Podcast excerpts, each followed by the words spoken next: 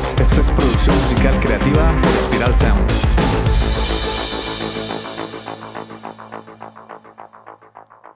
Cuando estamos en un home studio y queremos obtener resultados profesionales, muchas veces entran dudas. Creemos que nos hace falta comprar más equipos, que necesitamos hardware e invertir en plugins y herramientas costosas. Pues no, no hace falta tanta cosa. Aquí lo importante son nuestras habilidades para conseguir el mejor sonido posible con las herramientas que tenemos. Antes de empezar a grabar nuestra guitarra eléctrica, cabe aclarar que es necesario haber producido nuestra canción, de haberle dedicado tiempo a pensar si esos, acordes funcionan, o si quizás son demasiados cambios de acorde, o si quizás le hace falta un acorde de paso para que suene mejor.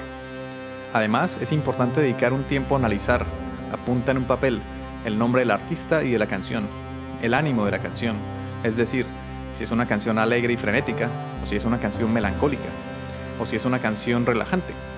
Apunta también las influencias del grupo y dos o tres canciones comerciales con un sonido similar al que estamos buscando.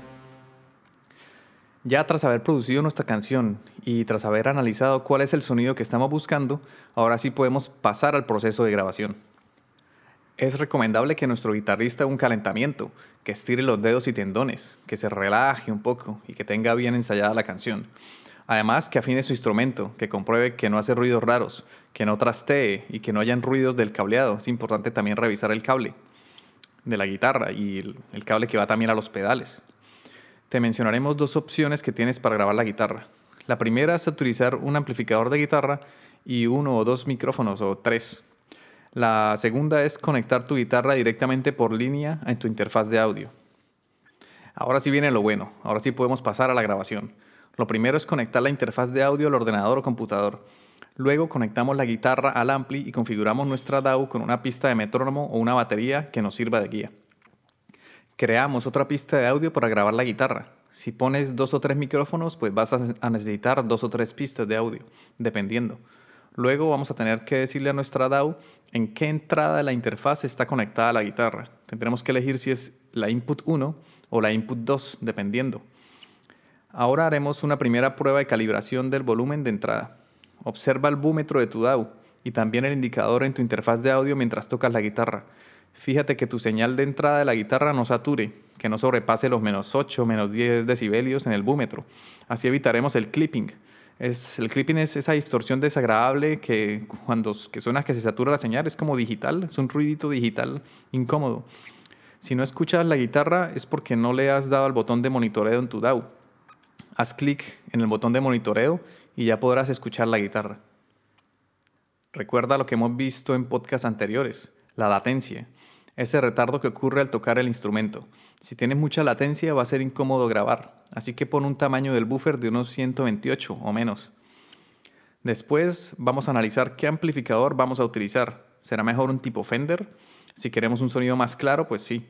O quizá un tipo Marshall, eso es para un sonido más agresivo un ampli tipo Vox, un sonido que sea con ese pequeño overdrive, un crujiente que no sature demasiado.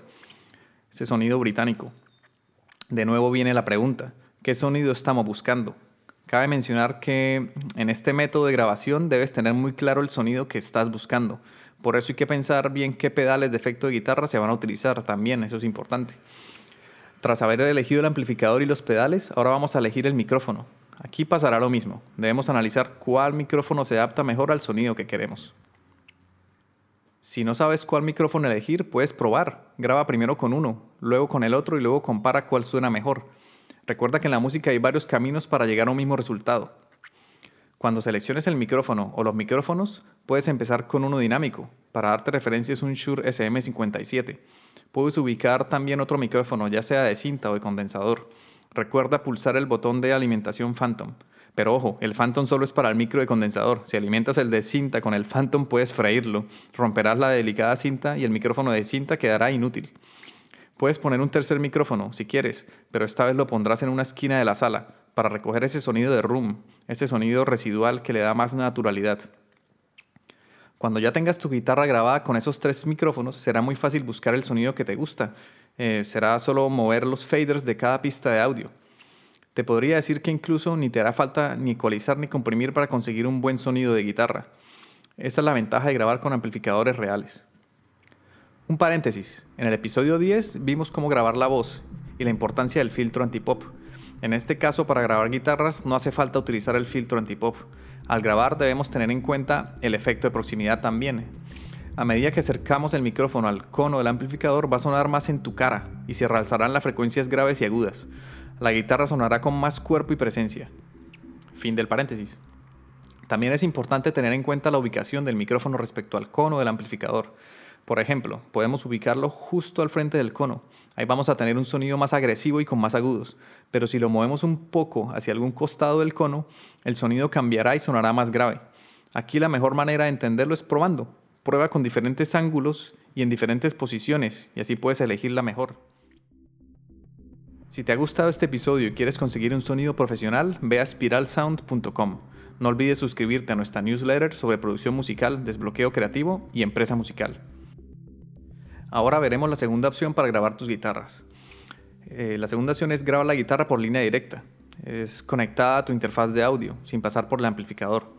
Así solo será necesario crear una pista de audio en tu DAW y ya directamente puedes comenzar a grabar. La ventaja de grabar por línea es que puedes experimentar un poco más con los sonidos, mientras que si grabas con amplificador ya te casas con ese sonido. Tras grabar la guitarra, ahora tenemos que utilizar un plugin que emula un amplificador de guitarra. Hay muchos plugins que te pueden ayudar con esa emulación. Está el Guitar Rig, el Amplitude y en el Logic Pro, por ejemplo, vienen plugins de guitarra instalados por defecto. Ahora tenemos que elegir la mejor emulación de amplificador para nuestra guitarra grabada por línea. Esta puede ser una labor tediosa porque podemos encontrarnos con muchas opciones diferentes, pero si llevamos ya en la mente el sonido que estamos buscando, será más fácil elegir la emulación de amplificador que funciona. Muchos plugins de emulación tienen diferentes opciones para elegir la posición del micrófono virtual y al cambiar su posición obtendremos diferentes texturas y colores de sonidos.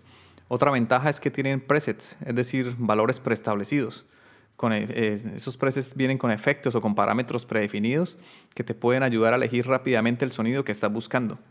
Pues bien, ya sabes qué opciones tienes en tu home studio para grabar guitarras. Quizá la más cómoda es la segunda, grabando directamente por línea la guitarra y luego experimentando y buscando el sonido que más funciona. También así molestarás menos a tus vecinos. Ya es hora de ponerte a componer y a grabar una canción. Con el podcast anterior y con este ya tienes voz y guitarra.